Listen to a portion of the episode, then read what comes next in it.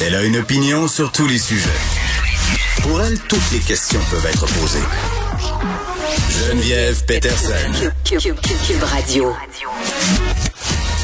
Salut tout le monde, bienvenue à l'émission. Ouf, dur réveil euh, aujourd'hui avec ces 1800 cas.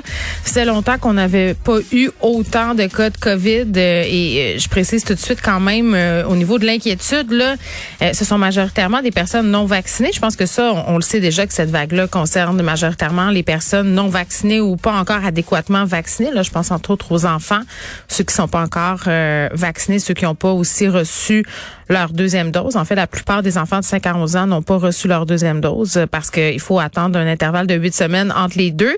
Puis si ça nous refait euh, peut-être remettre en question nos plans de Noël, je pense qu'on était bien relax au début du mois de décembre. On se disait bon, ben on est correct, tout est en contrôle. Puis même dans les discours du gouvernement, euh, ça va encore dans ce sens-là. Par ailleurs, là, ça inquiète personne euh, en ce sens. Oui, c'est beaucoup de cas.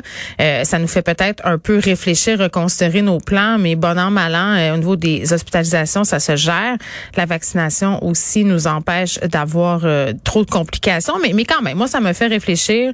Euh, je remarquais depuis quelques semaines euh, peut-être une petite tendance à être débonnaire, euh, une petite tendance au relâchement, se dire, oh, on va se faire des soupers d'amis, et là, tout à coup, les mesures sanitaires sont un peu plus lousses que d'habitude. On se dit, bah, on est vacciné, hein, tout le monde a eu ses deux doses.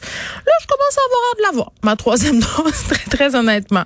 Donc voilà, quand même, euh, beaucoup de cas aujourd'hui, puis on, va revenir un petit peu plus tard euh, à l'émission avec Elsie et Marc-André sur le fait, euh, bon, qu'on qu'on va revenir avec les masques au primaire. On va aussi en parler avec Nancy Delagrave, qui est membre de COVID zéro.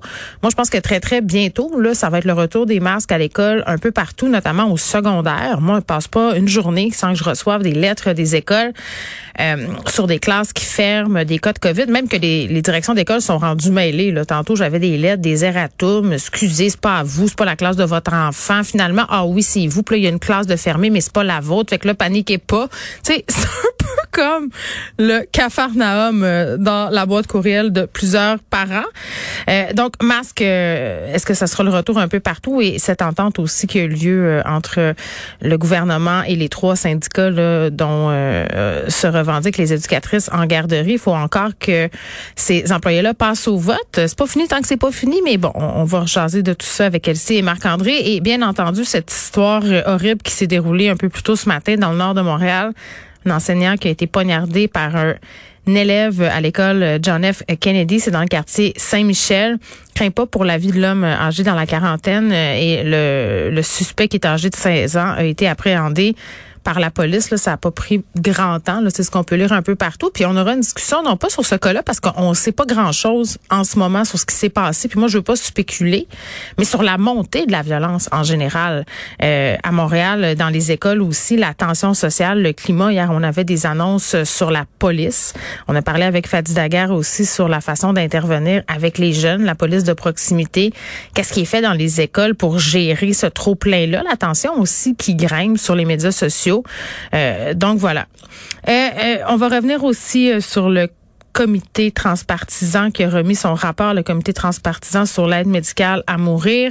on étend quand même ça à des personnes qui vont demander l'aide médicale à mourir par anticipation. Puis vous vous souvenez, il y avait des questions il y a de cela quelques mois d'étendre l'aide médicale à mourir aux gens qui ont des problèmes de santé mentale. Et là, ça pose toutes sortes de questions. Tu sais, bon an, mal an, le, as le goût de te dire, ben c'est un peu bizarre que d'un côté, on, essaie d'aider les gens qui ont des problèmes de santé mentale, euh, qu'on parle euh, du fait que le suicide c'est pas une solution, euh, qu'on dise ben ça se soigne, et que d'un autre côté, il y a des gens qui demandent de l'aide médicale à mourir par rapport à leurs problèmes de santé mentale et qu'on leur accorde. tout ça est, dit de façon très réductrice là, et j'ai l'impression que c'est très très compliqué ce sujet-là et cet aspect-là en particulier. Là, on va on va être avec le docteur Alain pour parler de cet aspect-là en particulier, puis des gens aussi euh, atteints d'Alzheimer. Et finalement, là, puisque Noël approche, Noël, c'est quoi? C'est la consommation. On achète des cadeaux, on achète aussi des vêtements. Puis je sais pas pour vous là, mais moi, avec les trois enfants, euh, c'est pas possible d'acheter des vêtements seulement faits au Canada, faits au Québec.